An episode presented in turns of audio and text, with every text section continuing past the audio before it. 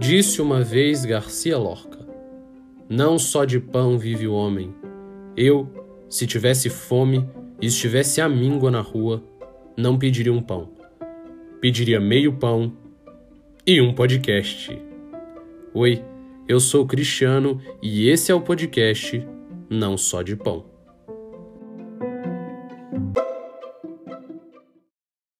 Estamos no ar com o segundo episódio do podcast Não Só de Pão.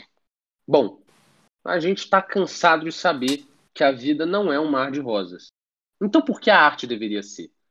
Quantas vezes na história uhum. a expressão artística não foi grotesca, sombria, aterrorizante? Mas a nossa sociedade lida bem com isso? Será que a gente está pronto para enfrentar as sensações desconfortáveis que essas obras podem provocar na gente? Talvez a gente prefira o conforto do belo, talvez a gente prefira o clássico contemplativo. Bom, para discutir a relação da sociedade de hoje e de outros tempos com a arte do bizarro e da angústia, enfim, a nossa relação com o grotesco e, consequentemente, com o belo, eu trouxe dois convidados hoje, o Miguel e a Camila, e a gente vai perpassar as artes plásticas, a literatura, o cinema, com o objetivo de tentar te provocar um pouco com essa discussão. Como você já sabe, os nossos curiosos inquietos não estão nem um pouco preocupados, não estão nem um pouco preocupados em formular uma cartilha. A gente simplesmente vai discutir e espera que você se sinta também provocado. Oi, Miguel. Olá, galera, tudo bom? É, meu nome é Miguel, eu sou estudante de psicologia Sou super fã de cinema, principalmente dos filmes de terror também. É, eu gosto muito de jogar videogames e também eu curto muito animes. Oi, Camila. Oi, Cris. Oi, gente. Eu sou a Camila. Eu sou apaixonada por tudo que envolve arte. Inclusive, a arte faz parte do meu cotidiano, desde a dança até a pintura. E eu também gosto muito de questionar e adoro falar sobre polêmica. É isso aí. Hoje nós temos uma polêmica que, assim, é muito curioso, porque tanto o grotesco quanto o belo estão muito presentes em tudo que a gente consome, mas a motivação desse, desse episódio é justamente para discutir se a gente não tem uma predileção pelo belo e pelo confortável, né? Se muitas vezes a gente não quer se aventurar nessas águas mais agitadas aí, né? Porque, de fato, o grotesco provoca sensações que podem ser desagradáveis na gente, né? Ele provoca angústia, provoca medo.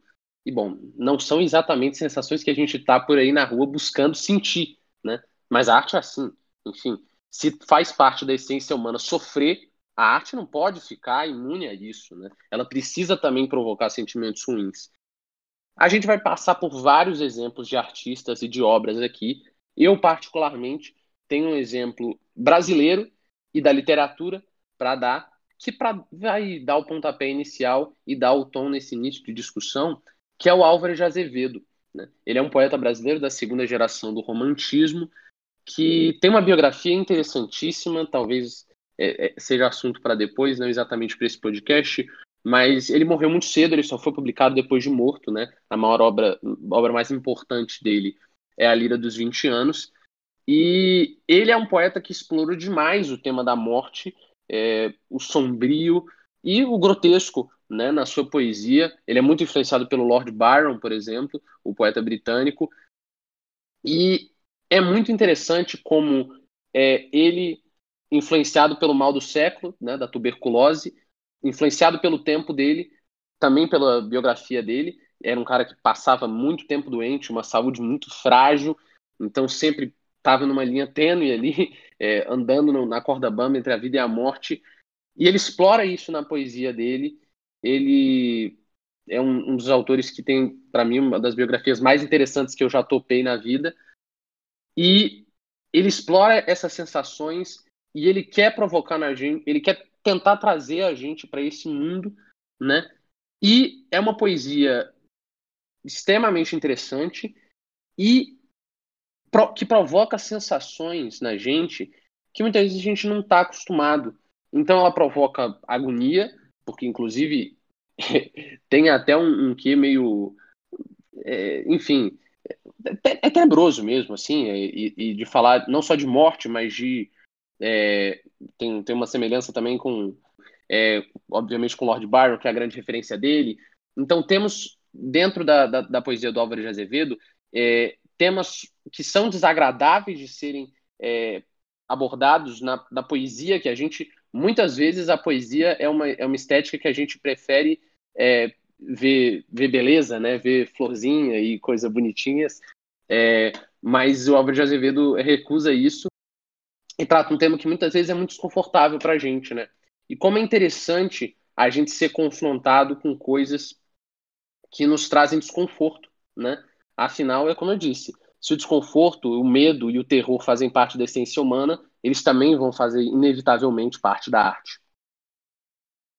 Assim como, que nem você mesmo falou também, o Edgar Allan Poe também só foi ter aquele reconhecimento na literatura assim depois que ele morreu também, né? E é importante destacar como essa arte grotesca sempre foi marginalizada, entendeu? Sempre foi deixada de lado. A gente pode ver isso também nos filmes de terror hoje em dia, Bom, enfim, e a gente tem que lembrar também, né, Cris, qual a função do grotesco hoje em dia, porque por mais que ela traga essa reflexão sentimentos negativos, né, que Aristóteles mesmo falava, Tranquilo. essa arte grotesca, essa arte violenta, ela dá vazão aos sentimentos que ele mesmo chamava de negativos, que é como a violência que está guardada dentro da gente, seja, a raiva. Então, de acordo com Aristóteles, por meio das essas obras violentas e grotescas, a gente conseguia dar vazão a esses sentimentos, né? E é importante também destacar que muita gente vai no cinema, por exemplo, porque filmes de terror são considerados, né, uma arte grotesca. Muita gente gosta de filmes de terror, como eu. E teve um estudo, Augsburg, em 2012, que afirma que as pessoas procuram, nesses filmes, emoções que elas não experimentam no cotidiano, como excitação, perigo, medo. Também tem a teoria foi estudada no de Haight, Macaulay e Rosan, é Body, Psyche and Culture, The Relationship Between Disgust and Morality, que diz que existe uma transferência de emoções entre os personagens do filme, destacados como principais, e o telespectador. Então, é meio de emoções entre eles, que faz como se você se agir como o protagonista, entendeu? você quer tomar as decisões por ele. Isso é coisa muito interessante que só a arte grotesca pode transmitir. É uma sensação muito extrema.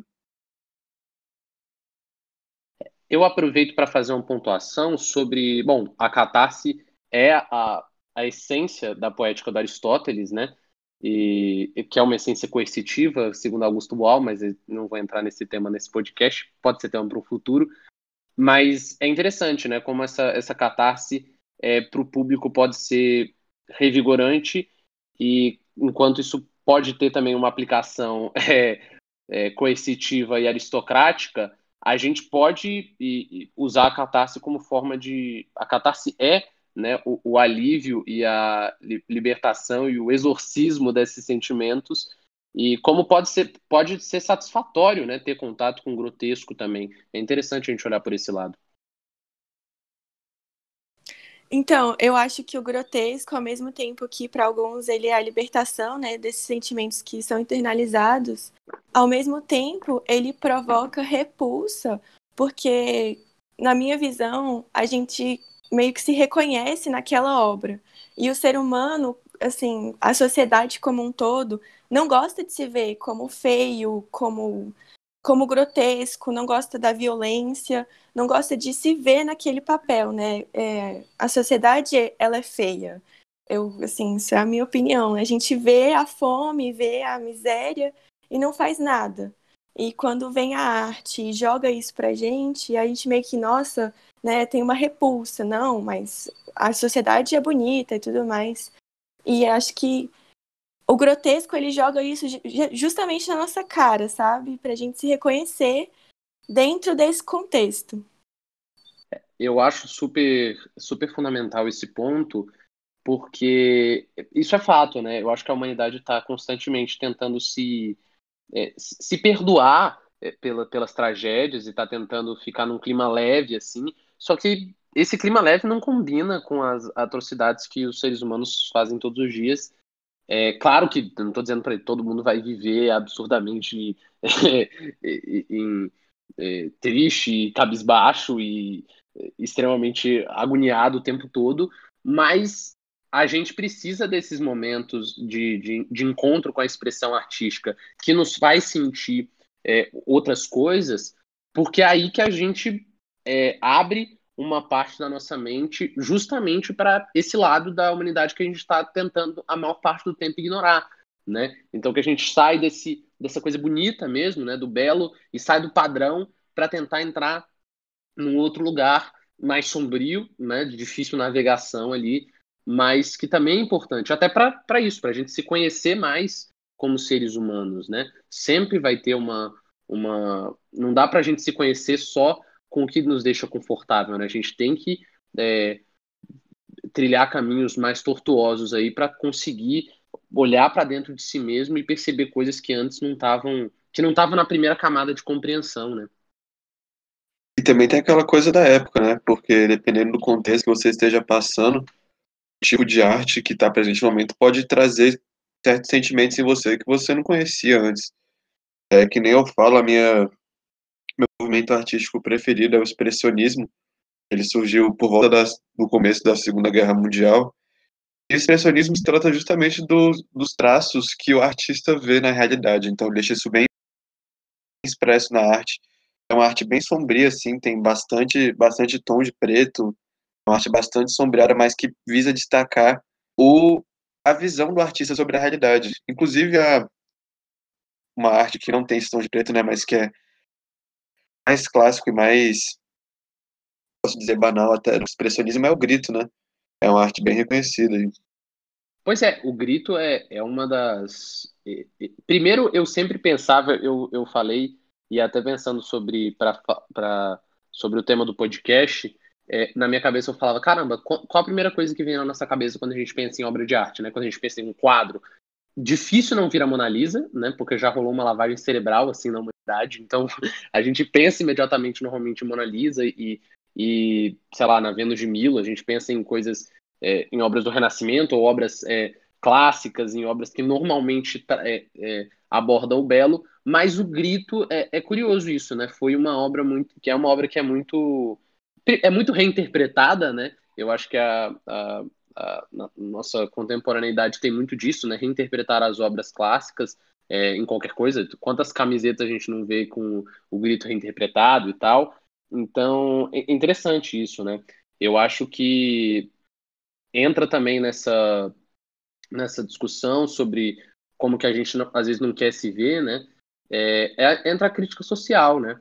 porque essa, essa arte do grotesco também pode se utilizar disso é, como é, movimento artístico ou enquanto escolha estética, né, para nos fazer pensar sobre o contexto que a gente vive, né? Por exemplo, o expressionismo está é, situado no pós-guerra, é, outros movimentos estão é, situados também em momentos é, da humanidade que provocam esse tipo de expressão, né? Então não tem como você, bom, até tem, mas enfim, é difícil que você não seja sombrio e violento enquanto o mundo está em guerra.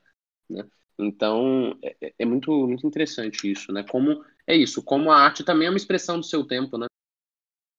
E o grotesco não é diferente. Sim, é, eu sou até suspeita para falar né, do tipo de arte que provoca a gente, né? Que instiga, porque eu adoro, eu adoro olhar para algum quadro e ficar pensando, meu Deus, o que estava acontecendo? O que, que passou na cabeça desse louco que pintou esse quadro? O que estava acontecendo nessa época? E eu acho que o grotesco traz muito isso, traz esse questionamento, traz é, depois você vê os movimentos, vê onde que aquela obra estava inserida na história, você entender toda a sociedade naquela época, né? Muito difícil a gente é, separar as obras de arte dos contextos, mas ele traz justamente isso, essa violência, essa coisa sombria.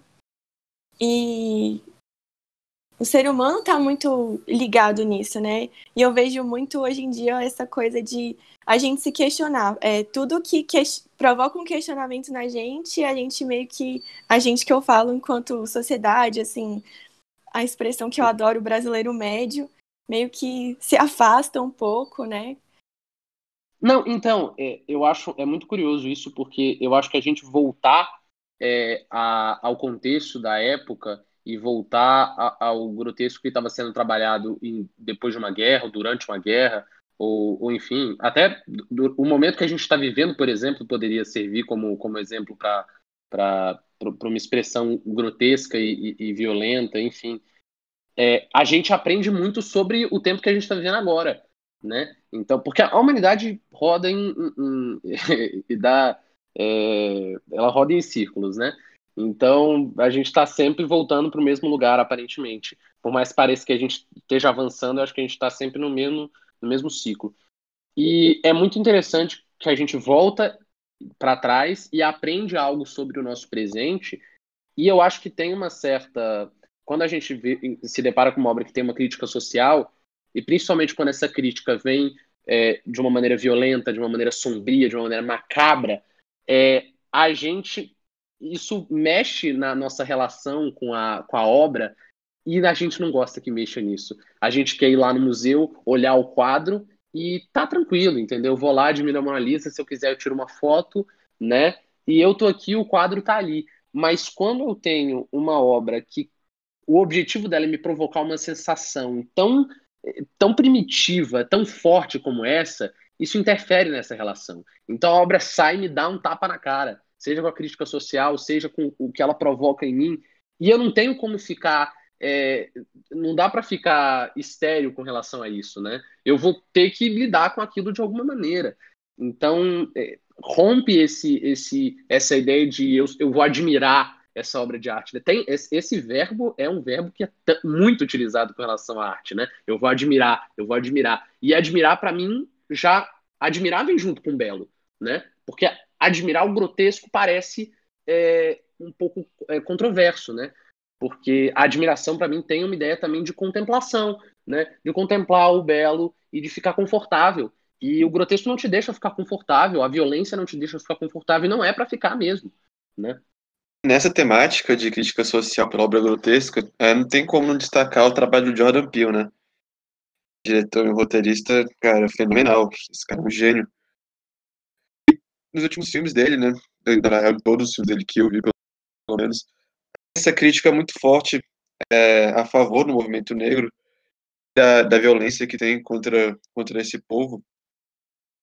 Nesse contexto, você pode ver que os filmes que têm crítica social por meio do grotesco nunca são muito bem, é, como eu posso dizer, reconhecidos. Você nunca vai ver esses filmes concorrendo a prêmios importantes ou um reconhecimento onde ele merecia receber.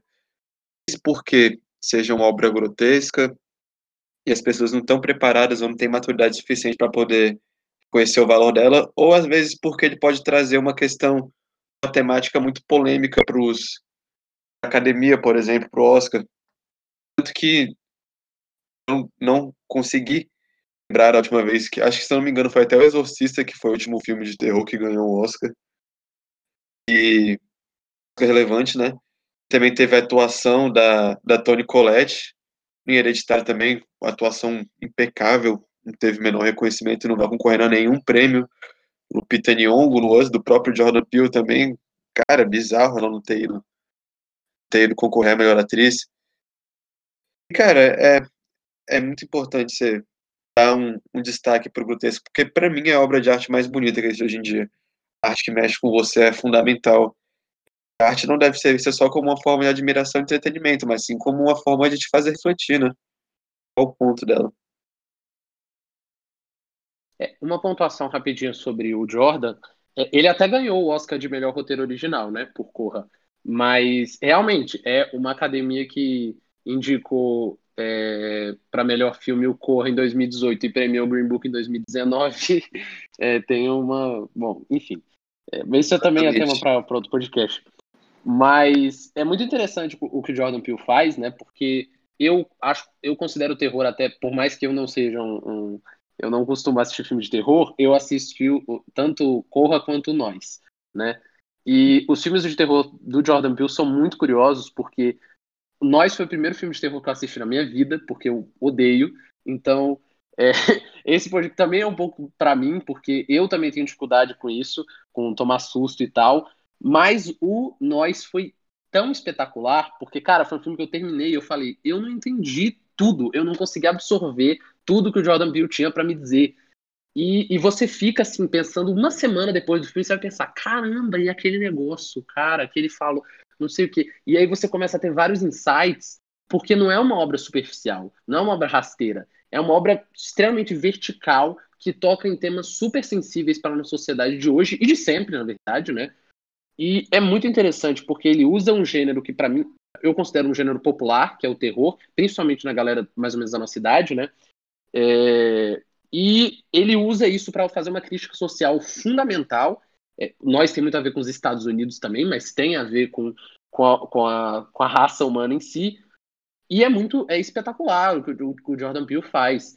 É, eu acho que os, os, filmes de terror têm realmente essa. Não tem moral no, no, em prêmios como o Oscar, e isso é uma pena, é uma pena, uma pena, uma pena. Eu mesmo é, teve uma grande campanha na época do Oscar para Lupita para Lupita ser indicada pelo menos, né? A Toni Collette também não foi, não vi hereditário, mas a Lupita com certeza mereceria. E mas o Nós também não voltou, né? Corra foi indicado, mas o Nós não não foi.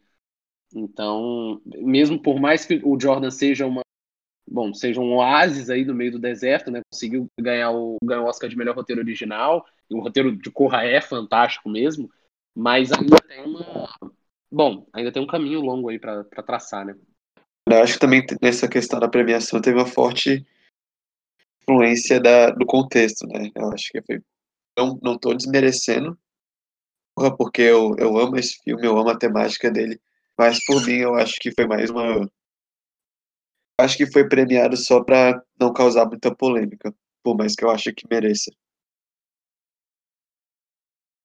Ainda na temática desses filmes que mexem com a gente, que são grotescos, tem um, um filme muito bom, eu acho que é um dos meus filmes preferidos, chama Mãe, eu, eu lembro que é com a Jennifer Lawrence, e assim, é um filme que você sai do cinema sem saber se você amou, se você odiou. Eu amei, mas eu só fui é, digerir isso muito tempo depois, porque é, eu lembro que eu assistindo o filme, é, dava tanta, era tantas sensações ali que tem algumas cenas que você fica enjoado. Eu fiquei enjoada, assim, naquele, naquela coisa de, de você olhar aquelas cenas grotescas que jogam na nossa cara a violência da sociedade, a violência que a gente tem até com o ambiente que a gente está inserido. É uma puta crítica esse filme. E, assim, eu amo essa sensação de que você sai do cinema sem saber, nossa, que filme merda ou que filme sensacional, é uma obra de arte, é uma obra-prima. E tem outros também, né? Tem o Farol. Maravilhoso. Que foi um filme maravilhoso, que também eu tive essa sensação de sair do cinema, putz, esse filme eu não sei se eu amei ou se eu odiei. E eu acho isso sensacional. O Farol, para mim, foi uma injustiça é, eu, como eu gostaria que os filmes de terror tivessem mais reconhecimento na, na, na academia do Oscar, por exemplo, porque é, o, é, o, é o único dos três filmes de terror que eu já assisti, né? Eu, eu adorei o trabalho do Robert Eggers, que é o diretor, mas eu queria dobradinha do farol no Oscar, Robert Pattinson e Willem Dafoe levando os dois prêmios de atuação, porque, cara, que filmaço! E, e é isso, é um filme bizarro, né, cara? É um filme bizarro. É uma temática que você nunca entende totalmente o que está acontecendo e você não consegue ficar confortável na cadeira. Até os, os, os, diálogos não te deixam confortável, né? Eu acho por isso que a interpretação deles é tão fantástica.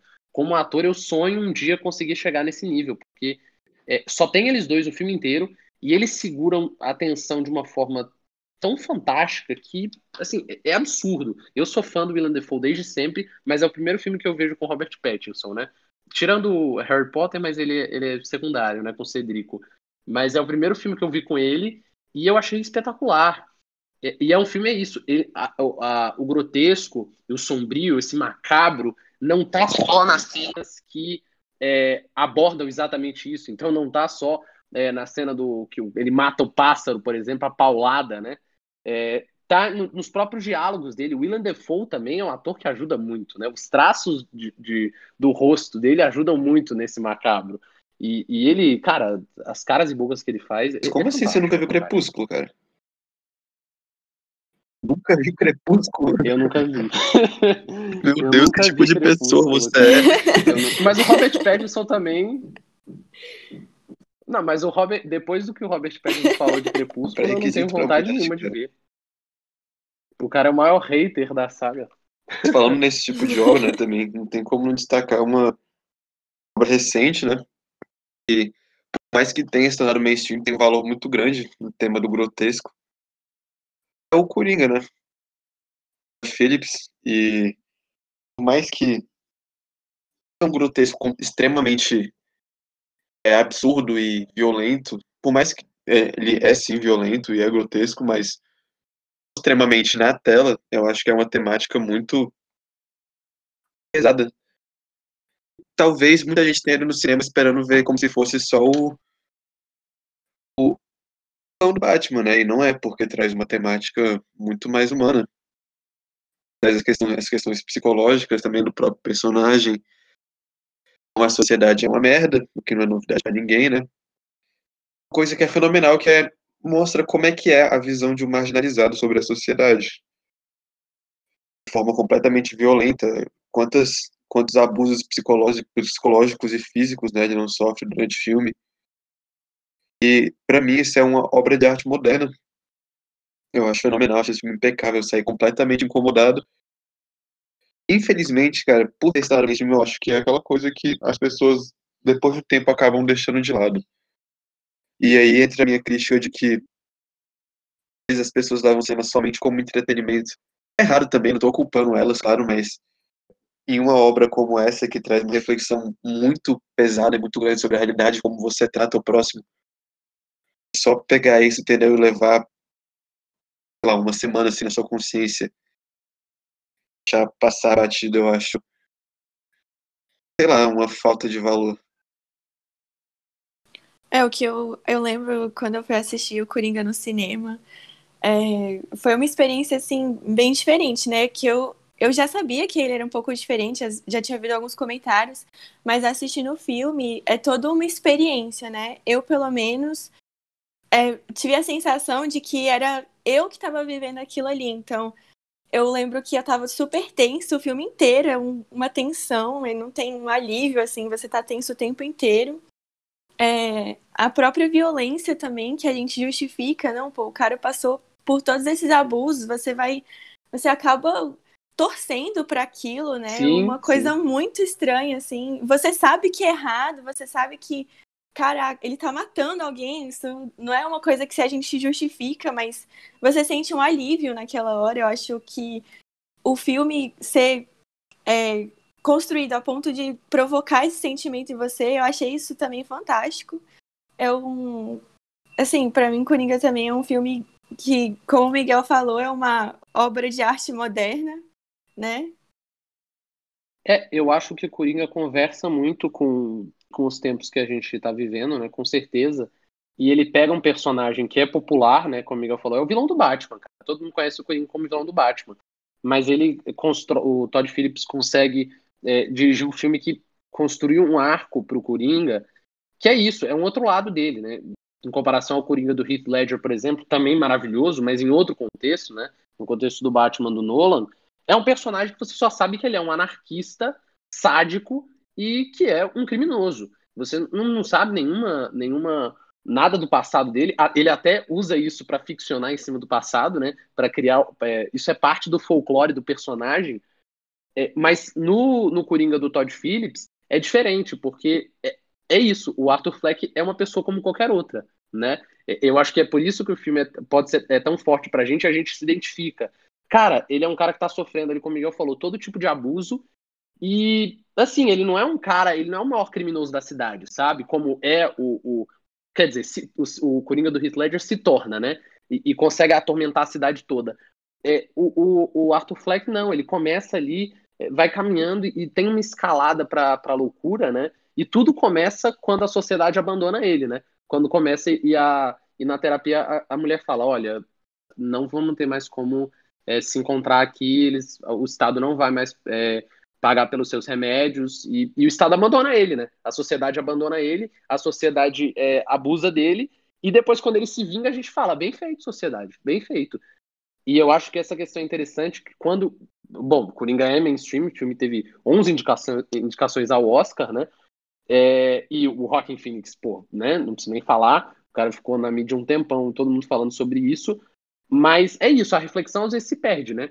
É difícil, é difícil a gente enfrentar. Também é difícil a gente enfrentar que a sociedade é uma merda todos os dias, né? Às vezes a gente tem que achar que ela é um pouquinho menos merda do que ela realmente é, para poder sobreviver. Mas é interessante, por um lado, quando uma obra dessa se torna mainstream, porque várias pessoas vão assistir e vão ser atingidas por isso, né? Então vão ser obrigadas a reavaliar o, o, a visão delas com relação à sociedade e vão ser atingidas por essa, essas sensações que o grotesco pode provocar e que a violência provoca, mas por outro lado também se banaliza um pouco, né? Vir, quando é, o sistema é, absorveu, aí banaliza um pouco e é claro que parte da, da reflexão e da crítica social pode se perder ali no meio, né? Só passando para destacar também uma obra do mesmo ano que passou pelo mesmo processo e né, se tornou banal também é, é, Parasita, né? Foi praticamente o mesmo processo pois é, que sofreu pois é. Coringa. Sim. Não, eu acho que Parasita foi assim. Eu até estava lembrando, inclusive, é, para citar aqui, porque é fantástico como explora o bizarro, né? E eu, Parasita, eu assisti, eu assisti da primeira vez em um dia e depois, uma semana depois, eu já fui ver de novo é, no cinema mesmo, porque eu fiquei. Primeiro, eu senti que tinha muito mais camadas do que eu tinha conseguido perceber da primeira vez, que é aquilo que a gente falou, por exemplo, do Jordan Peele também. É, mas é, é tão bizarro, né?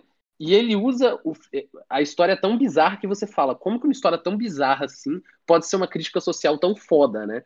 Porque a gente, acho que a gente tem essa ideia também que para ser uma crítica social precisa estar um negócio estampado ali na sua cara, então tem que ser muito claro a, a, influência da sociedade, tem que ser muito claro a violência da, da polícia, enfim, da, das pessoas mesmo, mas não, né? Isso pode estar nas pequenas coisas. E é impressionante. Eu acho que Parasita é, é, é uma exploração desse bizarro e, e, literalmente do sombrio, né? Porque é literalmente o submundo, assim, é, é literalmente o subsolo da, das cidades e, e, das casas. E é uma crítica social foda, cara e que, que, explora esse lado né, do, do, bizarro e que você, na verdade, não, não parece que vai ser isso, né? Não parece que vai ser isso, tanto que todo mundo que eu perguntava sobre Parasita e que me perguntava sobre Parasita, a resposta era a mesma. Cara, é, não tem como te falar nada do filme, vai lá e vê. Não vou te contar nada, porque, assim, é isso. Vai lá e assiste, pronto. Porque é um filme muito complexo que usa esse bizarro para provocar agonia na gente. Não, nunca é extremamente confortável tá vendo, né? Até porque é uma crítica social que deixa a gente muito mal, né? Que nem você falou, é, é, realmente uma crítica muito sensível, né? Tá ali nos detalhes também, algumas cenas. E né, bem implícito assim a crítica. E eu fui ver Hereditário com um grupo de amigos antes da, da nomeação do Oscar, né? Eu fui com dois amigos. E pô, a gente achou do caralho, né? Teve uma amiga minha que ficou assim meio perdida também, mas acontece, né? E aí, cara, eu fui recomendar pra algumas pessoas, eu gosto, porque eu não, recomendo filme pra qualquer um. Eu sou difícil. Mas aí eu fui fazer recomendação e acho, acho, que as pessoas foram com muita expectativa. E tem gente que vem e fala, tá, mas. Entendeu? Às vezes a pessoa esperava como se fosse uma coisa escancarada, assim, gente não é, né? É, o grotesco pode estar nos detalhes também, né? Essa violência pode estar nos detalhes, pode estar numa camada mais profunda ali que você só consegue acessar ou quando você está totalmente aberto para aquilo, né? Consegue se dedicar mais àquele momento da obra, ou, enfim, quando você vai até olhar uma análise de outra pessoa, né? Com Jordan Peele, por exemplo, aconteceu muito isso comigo. Eu tinha que pesquisar uma coisa na internet e falar, tipo, o que, que ele estava querendo com isso aqui especificamente? Eu não entendi ainda. E aí depois que a gente vai construindo a, que ajuda a construir também a mitologia do próprio diretor, né? Então já tem uma mística quando você vai ver um filme do Jordan Peele, você já sabe mais ou menos o que esperar e ao mesmo tempo você não sabe o que esperar, porque pode acontecer qualquer coisa. É, eu queria fazer um comentário sobre Parasita. Eu assisti super tarde, assim, depois que já tinha tido a premiação do Oscar, depois já tinha tido toda, toda os comentários, toda a coisa do Twitter de Parasita e foi um filme que eu achei assim, que eu recebia muito spoiler, né? Porque tava na mídia o tempo todo. E era isso, foi isso que você falou, Cris. Todo mundo que via falar sobre Parasita fala, cara, não tem como explicar esse filme, você tem que assistir. E aí eu fui assistir, ah, eu assisti junto com meu irmão. E aí a gente ficou, caralho, quê? E assim, é o tipo de filme, eu adoro esse tipo de filme que você, uma semana depois, tá lá escovando o dente, assim, e você para pra pensar, mas o que, que ele quis dizer nessa cena? O que, que aconteceu? E você fica remoendo o filme, remoendo os pequenos detalhes para tentar pegar tudo. Hereditário também aconteceu a mesma coisa. Eu não gostei depois que eu assisti, eu falei assim, que também, que merda. E depois, lá escovando o dente, eu, cara, mas isso daqui faz um puta sentido e é uma crítica muito legal e tudo mais. E assim, eu acho que o grotesco traz justamente isso essa reflexão de depois, né? Você fica pensando, você fica digerindo a obra. Isso eu acho assim fantástico. Eu acho que esse isso de ficar digerindo é muito interessante, porque eu acho que a gente pode, é, se a gente não digeriu por completo, como muitas vezes a gente digere facilmente o belo, né? Porque às vezes é isso, o belo, como a gente às vezes está numa situação mais confortável ali, com a beleza, né? A gente a gente fica muito confortável com a beleza, aquilo talvez não ative tanto isso. Mas como é um negócio que deixou a gente desconfortável e a gente não conseguiu superar ainda, é, é muito é muito complicado, né? A gente fica digerindo, digerindo, tentando entender, tentando entender e, e não consegue, né? Bom, aproveitando essa conversa, eu acho muito relevante destacar o papel dos animes hoje em dia, né? Porque é uma arte completamente nova vem ganhando muito espaço, cara. Eu sou muito fã de anime, por mais que meu pai não aceite muito isso, eu sou muito fã de anime. É, e eu acho que eles têm uma peculiaridade na forma de expressar, porque expressar a, mensagem deles, né? Porque como é tudo feito à mão ali, eu acho que eles conseguem dar vazão a alguns sentimentos que no meio das lentes você não consegue, sabe? Sei lá, não é só uma edição na tela que consegue expressar isso também. Tem um anime que eu sou muito fã, o nome é Devilman Crybaby. Eu vi, tá na Netflix, inclusive, viu, pessoal? Recomendo muito. Uma obra extremamente grotesca. É, é lotada de sexo e explosão, sangue pra cacete, demônio. Cara, eu falo isso com a maior tranquilidade do mundo, que foi a obra mais linda que eu já vi na minha vida. Acho sim que grotesco pode ser belo. E tem uma beleza, tem como você juntar os dois, tem como ser grotesco e belo não necessariamente a beleza precisa estar grotesco, mas pode ter os dois lados numa mesma obra. E, cara, é fenomenal, sério. Eu acho que qualquer pessoa deveria ver esse, esse anime, porque são, são só 20 episódios, 15, não, são só 10 episódios também, é 20 minutinhos de episódio, então, por favor, pessoal, vocês têm que ver isso, cara. Eu tenho um pouco de contato com esse mundo dos animes, porque meu irmão gosta muito, e aí volta e meia ele me faz assistir alguns. E aí eu lembro que assisti algum. Assim, eu não assisti, não cheguei a assistir tudo, nem episódios completos, mas assisti um pouco de JoJo's Bizarre Adventure. Melhor anime de todos, eu... cara, não, não tem como. E todo mundo que gosta, gosta muito. E eu, eu gostei justamente da parte que ele expressa essa beleza pelo grotesco, né? Então são cenas assim bizarras, mas que o produto visual é muito detalhado, é muito cheio de nuances. E, assim, eu vi também os mangás, ele me tem, ele é super fã desse, desse anime, ele tem, ele lê também. E aí, tipo, é, é tudo muito é, bonito no sentido do trabalho que a pessoa teve para fazer aquilo, do processo, da evolução, é, desde o início da história até como ela tá hoje.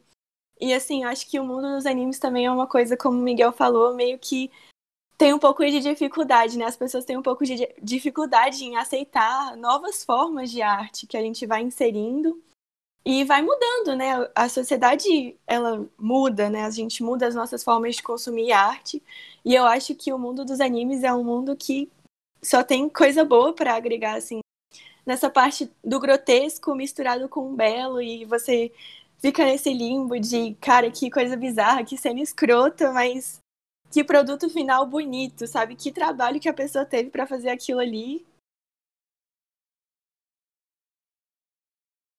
É, eu tenho um amigo que se estiver escutando isso vai estar concordando, o Paulo. É, abraço aí, tá? É, então, assim, é, eu acho que é muito interessante isso do anime. Eu acho que a gente tem. A gente, assim, né? Eu tenho. Eu tinha. Hoje eu não tenho mais, mas assim. É, eu, eu tinha um certo preconceito, assim, no sentido de não estar tá nem um pouco interessado, sabe? Eu acho que às vezes a gente relega certas, é, certos tipos de expressão artística, né, para uma certa parte da sociedade, né? Então a gente fala, ah, não, anime é para quem curte anime, sabe? Então, ter filme de terror é para quem curte filme de terror.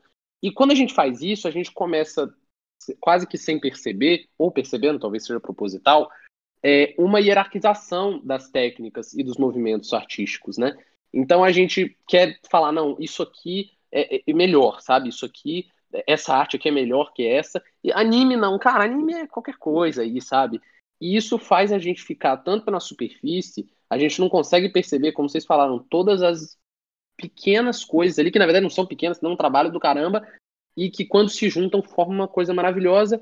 E o nosso preconceito, e muitas vezes essa hierarquização, faz a gente se afastar disso, né? Faz a gente falar, ah, não, acho que não, não quero, deixa anime para quem vê anime e tal.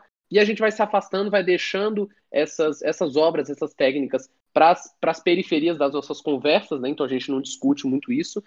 Eu até passei a discutir muito anime por causa justamente desse amigo meu. É, e assim, mas sem assistir também. E eu acho que tem um, um lugar que a gente precisa ir buscar em, em todos os lugares, na verdade, é, porque é isso, é, essa, o mainstream não vai nos trazer tudo que a gente precisa enquanto expressão artística, não vai, não adianta. É, o, o, parasita sendo absorvido pelo mainstream é uma coisa rara, é uma coisa rara, né? Normalmente essa não é a regra, é a exceção. É, então, assim, é muito interessante que a gente busque outras, outras formas de expressão artística, tanto grotesco quanto as coisas que são periféricas em relação ao grotesco, né, como anime e tal, que nem são tão periféricas, acho que estão até tomando uma, uma importância legal. Enfim, eu acho que é, é muito interessante esse lado, né? A gente, a gente, às vezes a gente quer é, decidir, não, essa arte aqui é melhor que essa, essa técnica é melhor que essa, quando isso não existe. Para quem faz arte, isso não existe. Ou pelo menos não deveria existir. Né? Isso é um preconceito idiota. Cada técnica é uma, é diferente. Não é nem. É, você pode dizer que é mais complexa em, em, algum nível, mas você não pode dizer que é melhor. Né? E, não, e a expressão também não, porque cada expressão artística está é, é, visando uma, é, uma, uma, um objetivo ali específico, ou vários objetivos. Não dá para se misturar. Né? Não dá para você dizer que o, o renascimento tem o mesmo objetivo do expressionismo. Então, assim, não dá para comparar, na verdade. Né? Você pode até tentar fazer, traçar um paralelo para melhorar a sua compreensão dos dois movimentos, mas não dá para falar, ah, Renascimento é melhor do que isso aqui. Eu acho que isso atrapalha muita gente, traz um preconceito muito grande. Na minha visão, você dá esse destaque muito maior para algum, algum tipo, algum modelo, arte específico, acaba meio que banalizando ele. Você banalizar alguma forma tipo de arte, você banalizá-la usá-la como padrão, você meio que acaba tirando o valor dela, né? O que passa a ser meio como um modelo de referência somente. É, um exemplo muito que eu tenho, um exemplo que eu tenho como destaque recente é uma novela da Globo mesmo, Sete Guardiões, no qual eu não consegui achar o nome do diretor, mas na época me deixou muito intrigado. É, ele, o cara usava uma técnica de direção, cara, completamente bizarra, assim, com altos giros de câmera, enfoque também no rosto dos atores. Coisa completamente bizarra, cara. Eu vi bem no comecinho isso, na época que lançou, que eu me da novela. E depois eu fui ver, pô, uns três meses depois já, cara, tava aquele modelo padrão, assim, entendeu? Da, de novela da Globo, aquela coisa simples, né? Você tá acostumado, você vê toda novela da Globo, parece que é a mesma pessoa que dirige tudo e, cara, toda novela também é igual. na, ao meu ver. Inclusive, teve uma treta dos, dos do roteirista, né, da, do elenco também com o diretor, justamente pela forma que ele dirigia a novela. Eu acho que eles ficaram muito incomodados com a forma que era retratada. Ele acabou por simplesmente ceder a, a direção padrão da novela e voltou aquela coisa mais fraquinha, assim, mais respeito bosta das novelas da Globo.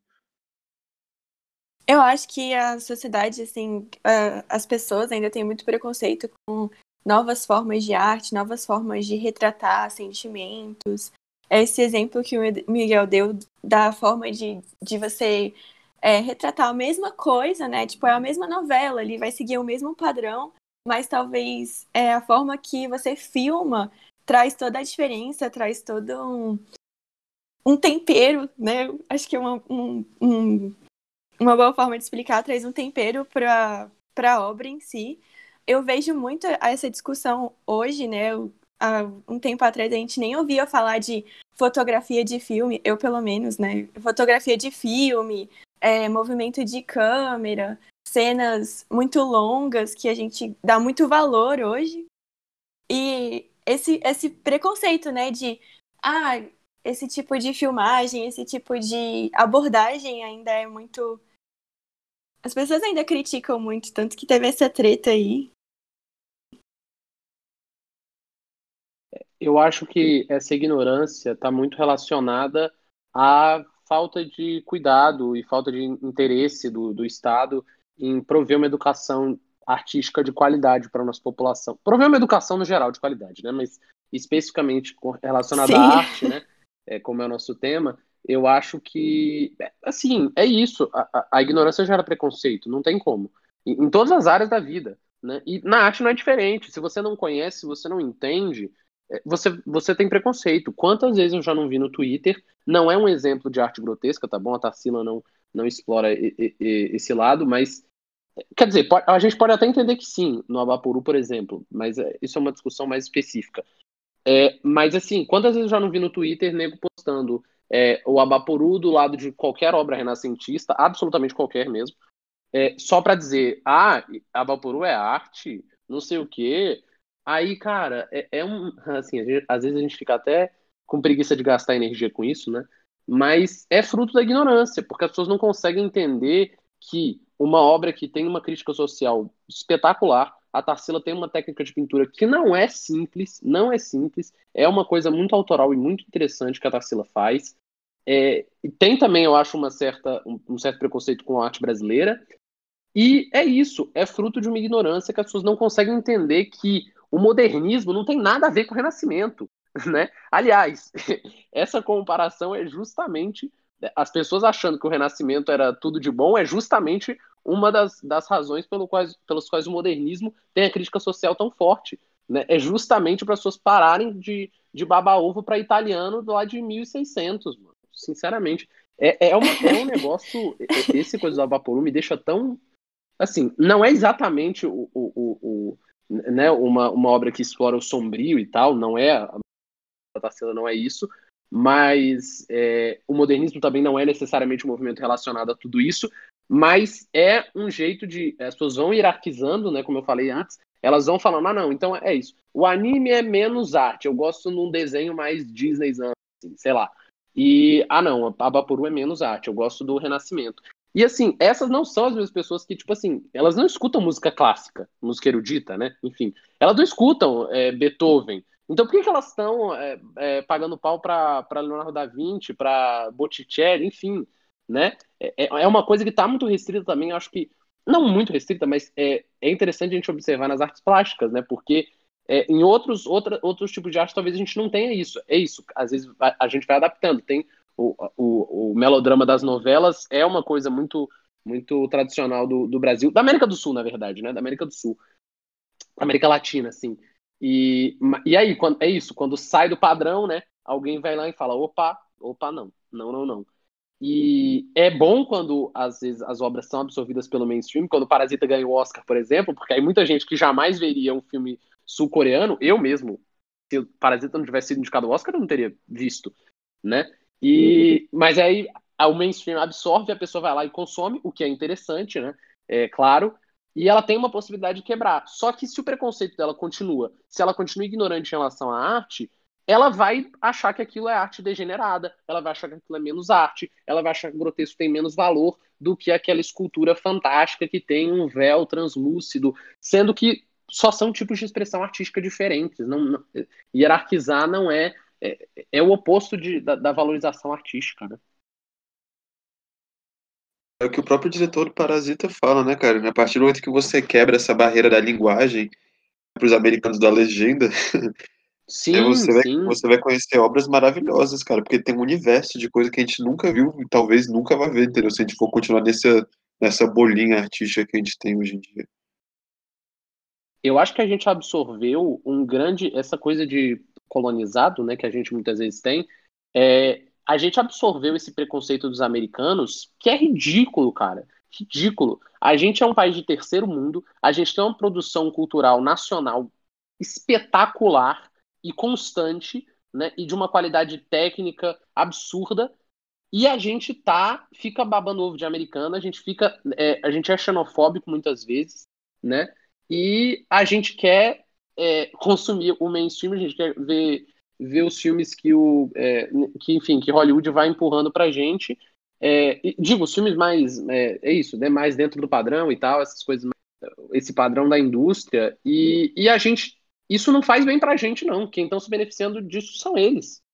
Quem está se beneficiando disso é Hollywood, são os americanos que são xenofóbicos, porque, assim, até uma pontuação, um dos filmes favoritos do Bong Joon-ho, se eu não me engano, é Deus e o Diabo na Terra do Sol, né? Então, assim, o cara tem que vir lá da Coreia do Sul para falar, gente, lembra, lembra do Glauber Rocha? Ele é foda, tá?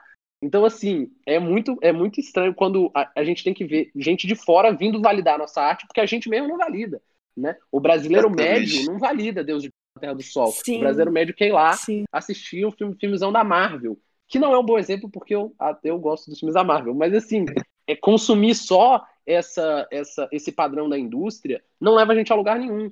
Né? Se, a gente, se a gente já não é um povo que tem é, uma educação artística de qualidade, né? Se a gente já não consegue entender que, a, que as expressões é, artísticas são diferentes, que os movimentos são diferentes e não são comparáveis, é, e aí a gente ainda, com isso, consome só o padrão que a indústria nos impõe, aí, meu amigo, a gente não vai conseguir sair dessa, dessa poça aqui que a gente tá nunca, né?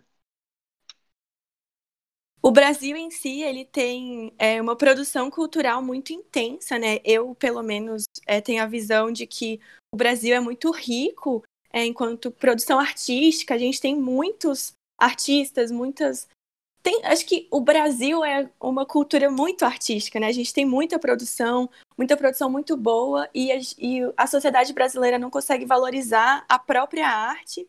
E como o Cris falou, fica endeusando artes internacionais que assim, tem o seu valor, claro, mas e aí pega e mete o pau na arte brasileira, não entende o contexto, não se importa em fazer, tipo, pesquisar ou até entender, tentar entender sobre a obra. É, eu já vi essa discussão do Abapuru no Twitter. Gente, toda vez, eu, é exatamente isso que você falou, Cris. Eu já olho e já penso, cara, eu não vou nem gastar minha energia tweetando nada. Porque... Eu não consigo deixar passar. Consigo. E aí, é, a gente fica nesse impasse, né, de não conseguir consumir a nossa própria arte, que eu acho que é riquíssima, só agrega e faz a gente pensar. E, e também tem como, né, não é, isso não acontece só na, na arte visual, a gente pode ver um preconceito muito grande na Sim. música também. Você vê, eu falo, ah, não, porque sertanejo, sertanejo é uma bosta, sertanejo é música é ruim e tal, mas, pô, deixa eu ouvir aqui meu Justin Bieber porque é muito melhor, tá ligado? Você fica tipo, porra, pera lá, né, cara? Tipo, ele também fala que, sei lá, pagode é ruim e tal, só música americana que é boa, e tipo, pô, gente, pera lá, né? Não é necessariamente uma melhor que a outra, cara, não tem seu valor. Eu praticamente gosto, eu particularmente gosto muito das duas. Eu gosto muito de música brasileira popular. É, tanto seja música popular brasileira como MPB ou a música de massa mesmo, sertanejo, pagode, no sambinha, tipo, qual o problema, entendeu? Tem como você valorizar as duas?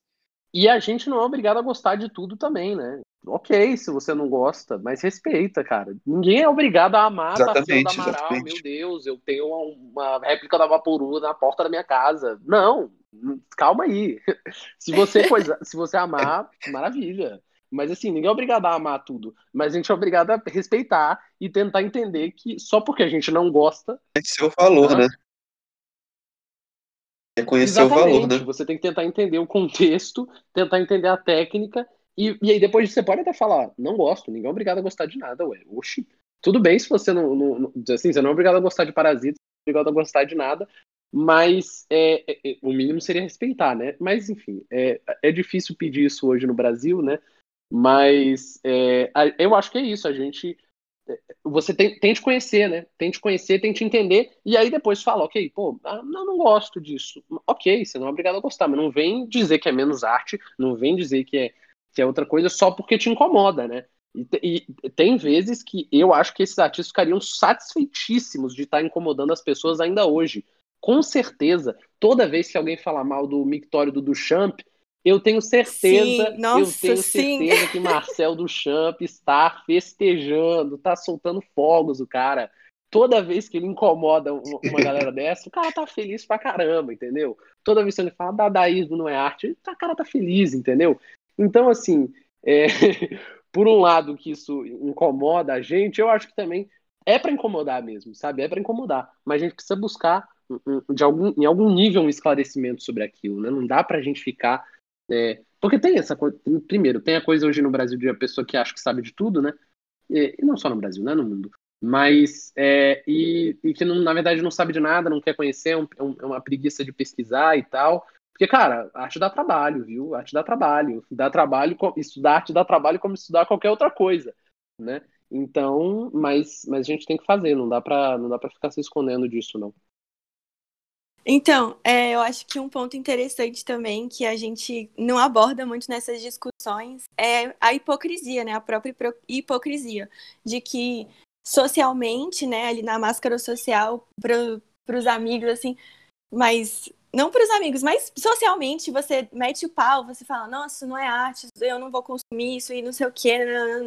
E aí você pega entre quatro paredes e consome, sabe? Por exemplo, é, a gente vê muito forte é, a própria arte erótica, que às vezes é muito criticada, as pessoas não, assim, socialmente não falam sobre ou falam mal ou não validam esse tipo de arte e dentro de casa consomem. Quando ninguém está olhando, quando tem ninguém ali para te julgar, você está consumindo essa arte, seja a própria arte erótica, seja um, uma, por exemplo, um sertanejo, um funk da vida, quando ninguém tá olhando, você tá é. consumindo. Em certos, é, em certos lugares é ok consumir esse tipo de arte, mas quando você senta na mesa do bar para conversar sobre arte, não, a gente não, não entra nesse, nesse quesito, né? Tipo, essas, essas artes que são mais marginal, eu não diria marginalizadas no sentido de, é, mas que são menos faladas, que a gente não aborda assim nessas discussões maiores, é uma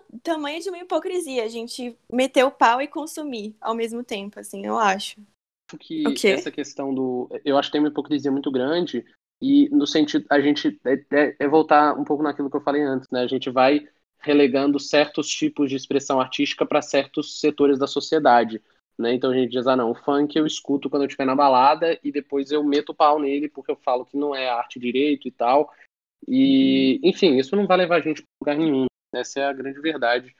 É, mas essas, eu acho que essas coisas vão resistindo, assim. Eu acho que a, a, a, o mainstream, de alguma maneira, vai absorvendo, por mais que isso possa causar uma certa... É, o conteúdo, é, isso perca um pouco a, a, a força da mensagem e tal, é importante que isso seja validado pelo mainstream para poder chegar em lugares que antes não chegaria né? Tanto é, no cinema, nas artes plásticas, da música, enfim.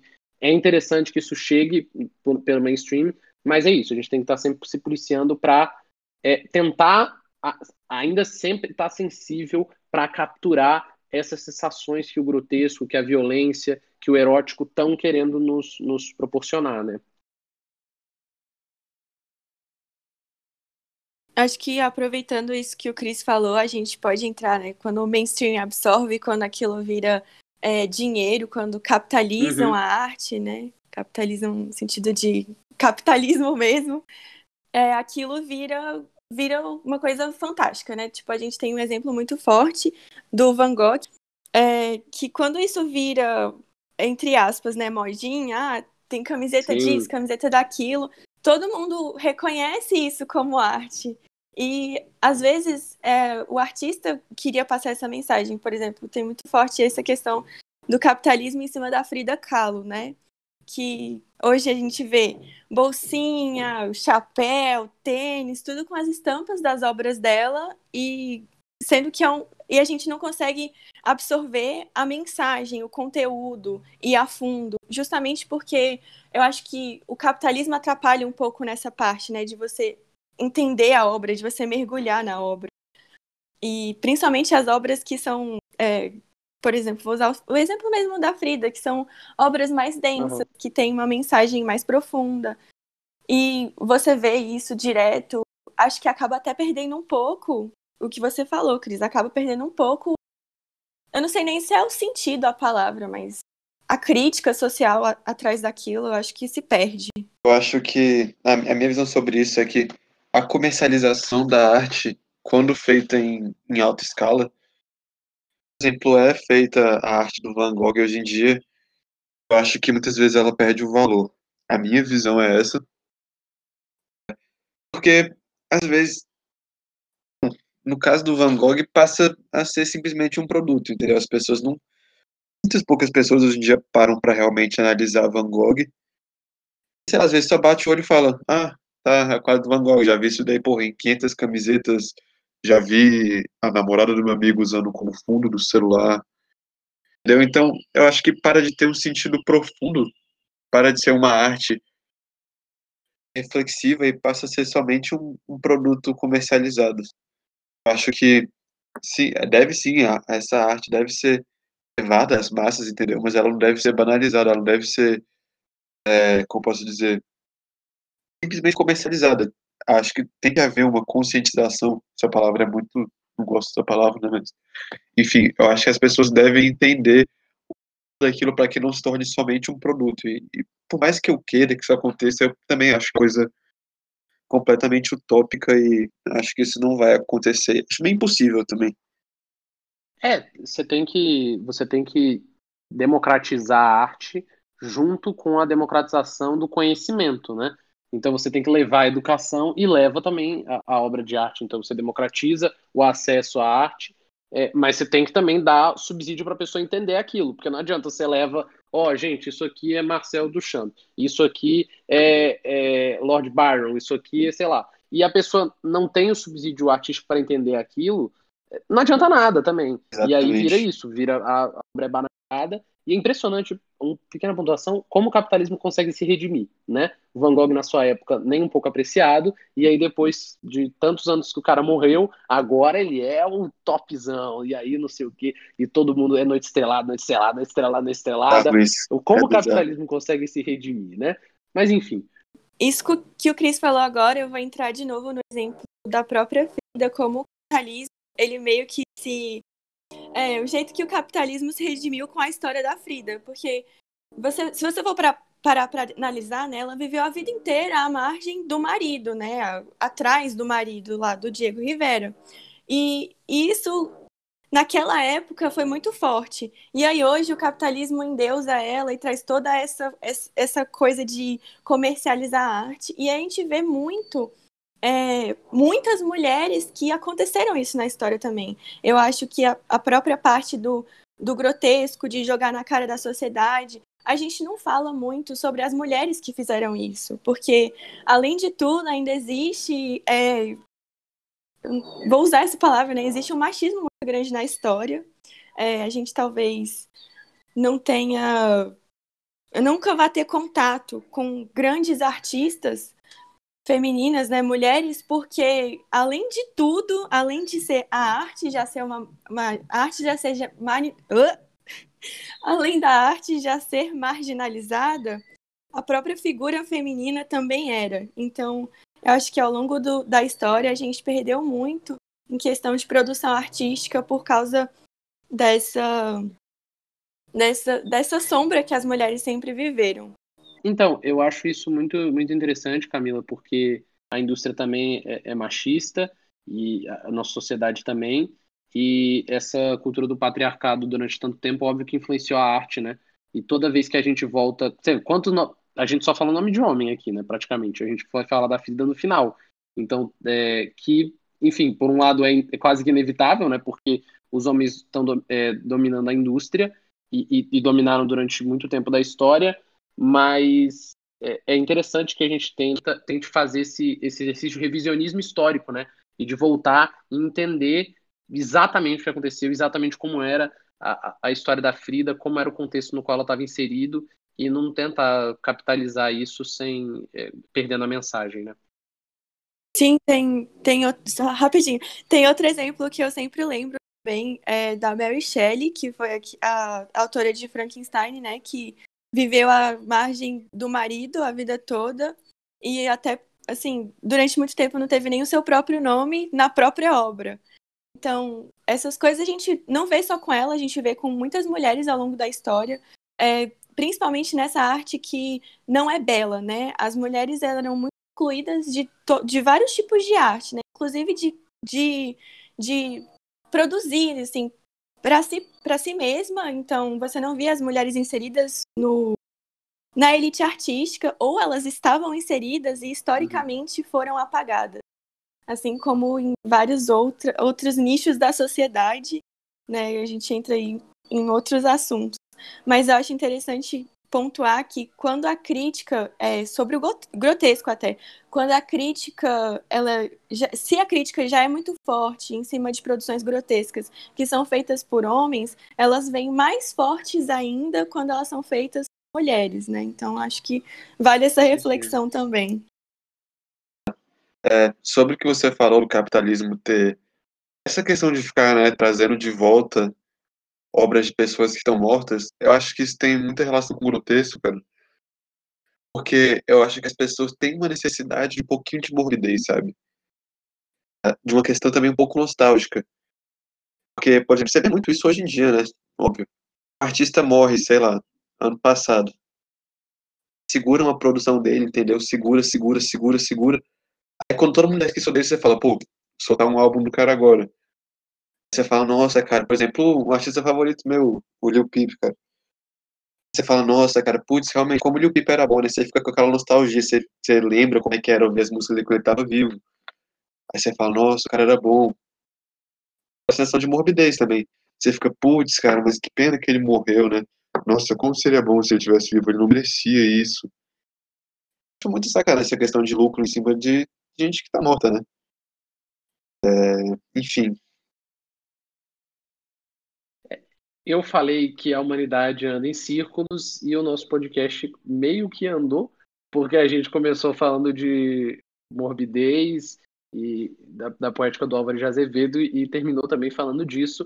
Mas eu espero que aí na sua cabeça a gente tenha andado em linha reta, a gente tenha andado para frente, sempre para frente e olho no futuro é, a gente está chegando ao fim do nosso podcast. Espero que você tenha se sentido provocado aí do outro lado.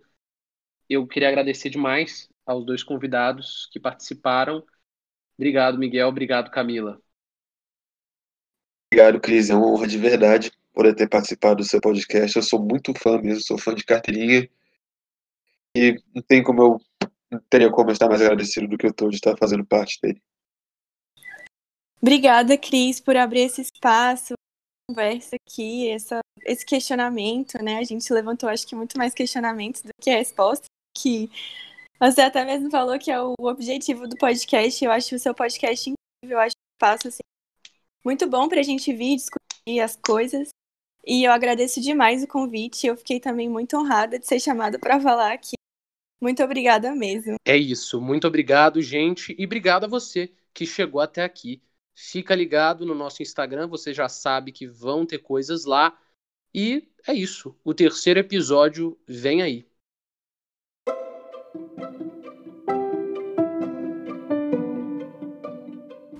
Calma, calma. Antes de você desligar, fique sabendo que a pauta desse episódio foi feita em colaboração com os convidados e a edição foi feita por mim.